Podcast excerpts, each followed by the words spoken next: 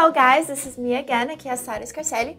No vídeo de hoje eu trouxe algumas dicas de expressões que talvez você já tenha ouvido em filmes ou músicas e agora você vai poder conhecer melhor para poder usar quando você estiver nos Valentine's Day, no Dia dos Namorados, ok? Mas antes disso, eu quero pedir para você entrar aqui na minha lista VIP se você realmente quer aprender a falar inglês de verdade, se você realmente quer conhecer os conteúdos que eu acabo compartilhando somente para minha lista VIP, para quem quer alavancar os estudos no inglês, quer construir suas próprias frases, começar a conseguir entender músicas, filmes sem legenda, enfim, fazer suas viagens, conquistar aquela vaga. Eu compartilho bastante conteúdo para esses tipos de pessoa. E de vez em quando eu acabo chamando para um encontro ao vivo, um treinamento, uma aula que eu acabo dando somente para as pessoas que estão na minha lista VIP. Então, se você é uma dessas pessoas, se você quer essa transformação na sua vida com inglês, eu te incentivo a entrar, clicar aqui na, no link abaixo para poder participar da minha lista VIP.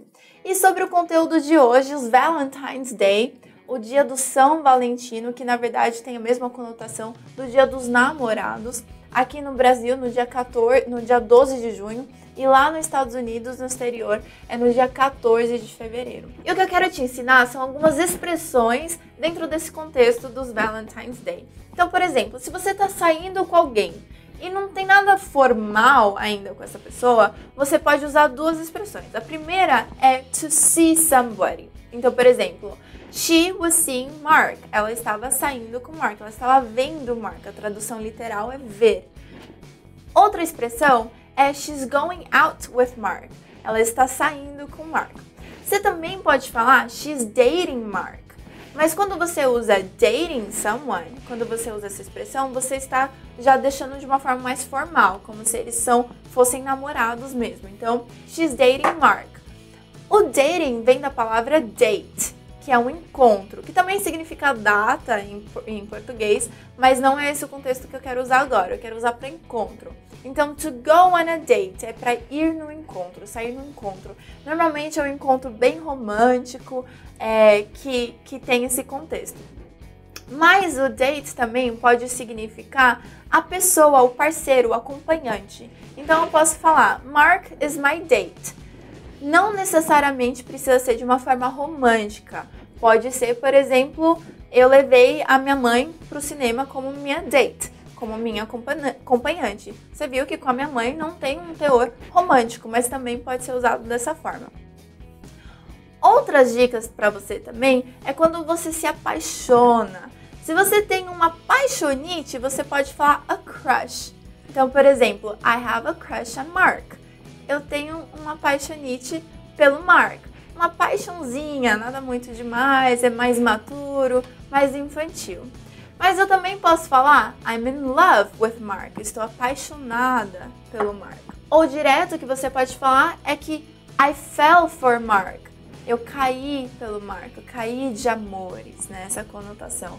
Então, normalmente é quando você está apaixonado por alguém, você acha que é um sentimento bem forte. Também outra expressão que você pode falar é to go steady. É quando você está num relacionamento já bem forte, normalmente um relacionamento já de meses ou de anos, que você usa essa, essa expressão, to go steady. Então, por exemplo, Daniel and I have been going steady for 10 months. Daniel e eu estamos num relacionamento bem sério já por 10 meses. Essa é a conotação que tem. Bom, agora você já conhece sete expressões que você pode usar no inglês, que você pode usar já para identificar os seus relacionamentos, o relacionamento das pessoas à sua volta, já com a conotação no inglês. E toda vez que agora você ouvir isso em filmes ou também em músicas que também tem bastante, você já vai saber identificar. Well, I hope you liked it. Espero que você tenha gostado desse vídeo. Você pode deixar no comentário o que, que você achou, quais expressões você já conhecia e se você ouviu essa expressão em algum filme ou vídeo ou em algum lugar, você pode falar onde para depois a gente procurar e também achar. E também, se você tem alguma outra dúvida sobre algumas outras expressões que talvez eu não tenha falado aqui, você pode deixar nos comentários também.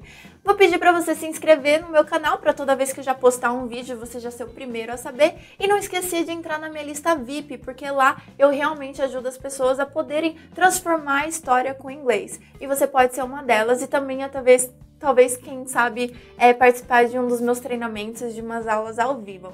That's it. I'll see you on the next video. Bye bye.